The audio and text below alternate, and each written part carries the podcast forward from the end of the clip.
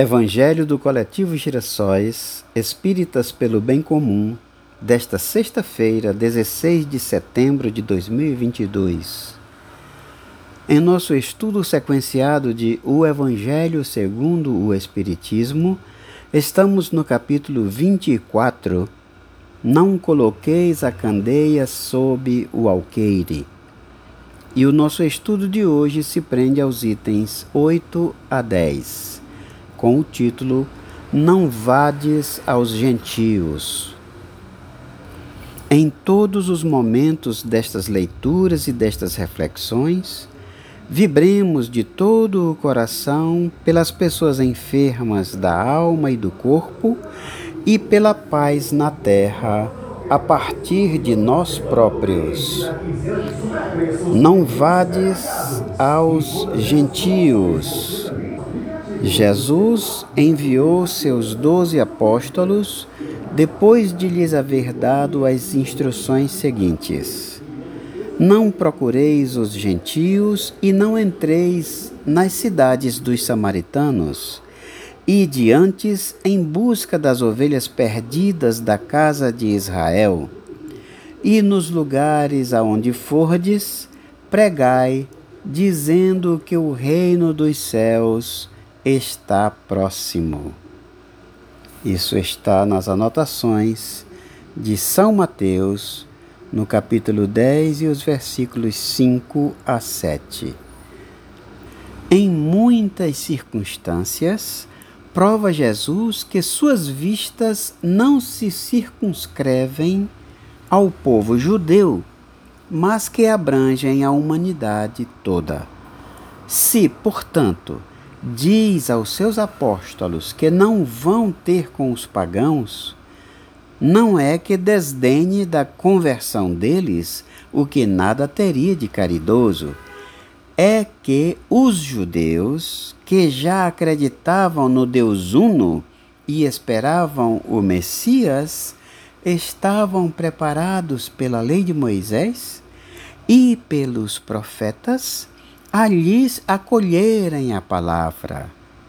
Com os pagãos, onde até mesmo a base faltava, estava tudo por fazer e os apóstolos não se achavam ainda bastante esclarecidos para tão pesada tarefa.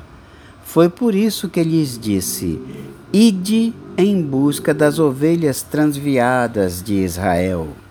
Isto é, e de semear em terreno já arroteado. Sabia que a conversão dos gentios se daria a seu tempo. Mais tarde, com efeito, os apóstolos foram plantar a cruz no centro mesmo do paganismo. Essas palavras podem também aplicar-se aos adeptos e aos disseminadores do Espiritismo. Os incrédulos sistemáticos, os zombadores obstinados, os adversários interessados são para eles o que eram os gentios para os apóstolos. Que, pois, a exemplo destes, procurem primeiramente fazer prosélitos entre os de boa vontade, entre os que desejam luz, nos quais um germen fecundo se encontra e cujo número é grande, sem perderem tempo com os que não querem ver nem ouvir, e tanto mais resistem por orgulho quanto maior for a importância que se pareça ligar à sua conversão. Mais vale abrir os olhos a cem cegos que desejam ver claro do que a um só que se compraza na treva, porque, assim procedendo, em maior proporção se aumentará o número dos sustentadores da causa. Deixar tranquilo os outros não é dar mostra de indiferença, mas de boa política. Chegar-lhes à vez. Quando estiverem dominados pela opinião geral, e ouvirem a mesma coisa incessantemente repetida ao seu derredor. Aí julgarão que aceitam voluntariamente, por impulso próprio, a ideia, e não por pressão de outrem. Depois, há ideias que são como as sementes, não podem germinar fora da estação apropriada, nem em terreno que não tenha sido de antemão preparado.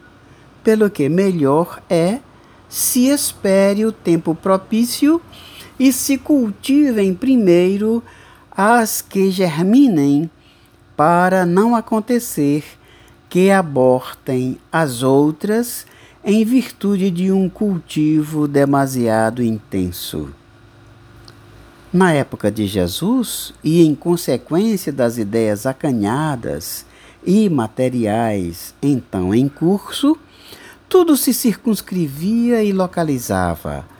A casa de Israel era um pequeno povo, os gentios eram outros pequenos povos circunvizinhos. Hoje, as ideias se universalizam e espiritualizam. A luz nova não constitui privilégio de nenhuma nação.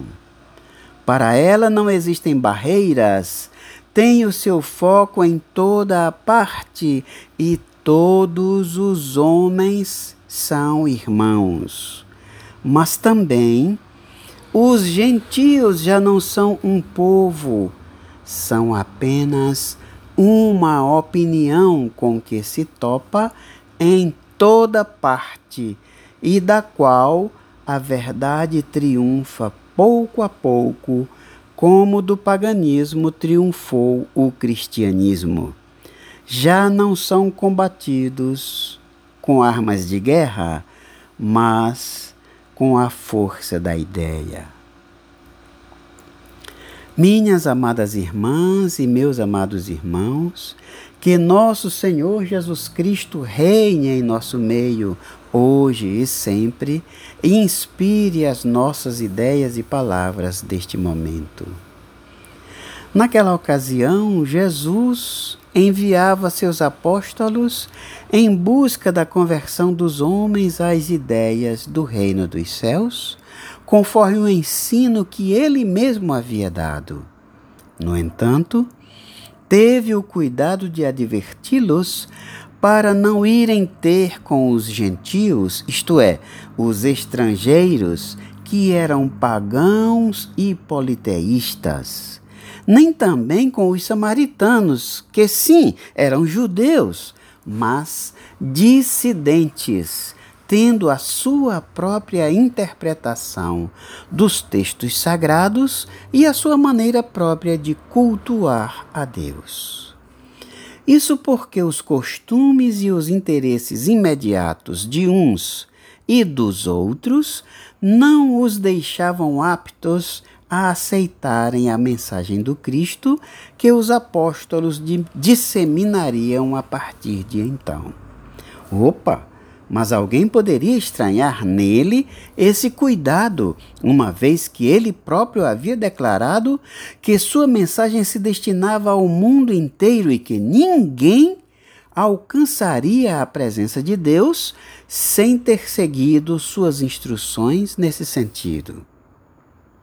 Ora, acontece que ele tinha cuidados com a inexperiência dos homens recém-empossados como apóstolos, pregando diante de pessoas que absolutamente não desejavam ser alcançadas por aquela mensagem.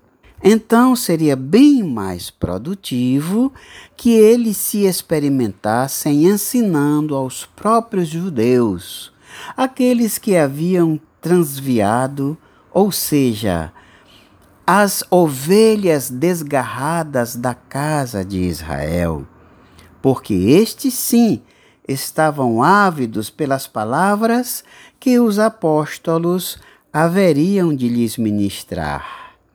E Kardec, atualizando a questão, nos diz que a passagem lembra, por demais, o que se dá com os profitentes do Espiritismo ante o desejo declarado de não esclarecimento de alguns irmãos que se obstinam no materialismo e na negação de Deus, dos espíritos, da vida após o túmulo.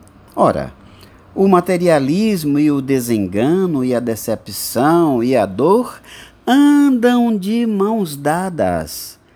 Por ora, empreguemos nosso tempo e nossos esforços com as pessoas que desejam esclarecer-se sobre as realidades que a doutrina espírita vem descortinar diante de nós e deixemos ao futuro a conversão dos negadores contumazes, cujos corações são terreno ainda não trabalhado para receber a semente dos ensinos de Jesus, corroborados pelos apóstolos transcendentais que o Mestre envia para a consolidação de seu trabalho na terra. Convido a todos e todas vocês para orarmos juntos. Senhor Jesus, os teus ensinos modificam a nossa história pessoal a cada vez que nos deparamos com a beleza e a genialidade das lições com que nos estimulas ao bem e à paz, ao amor a Deus e ao próximo. Que este maravilhoso potencial não apenas nos comova, mas nos mova, que ele nos ligue ao aprendizado vivo, ativo, Senhor que a ação no bem escore o nosso saber de ti e de teus ensinos. Que a caridade seja o nosso ideal para não nos assemelharmos a instrumentos inúteis que não reflitam o brilho que somente o uso confere a todo instrumento muito útil na vida diária de seu manuseador torna-nos assim os artífices da nossa cura, a cura do corpo, a cura da alma, para brilharmos, mesmo que em busca de nos igualarmos às menores e mais simples fagulhas da glória e da luz, do amor de Deus que se manifesta em ti para alcançar a todos nós. Grande gratidão, Senhor. Assim seja. Manas amadas, manos amados, isto finaliza o trabalho de hoje no Evangelho de nosso coletivo Girassóis. Agradecemos a todas e todos e a vibração de cada coração que aqui esteve e que Jesus nos abençoe sempre com a sua presença. Amemo-nos. Amém.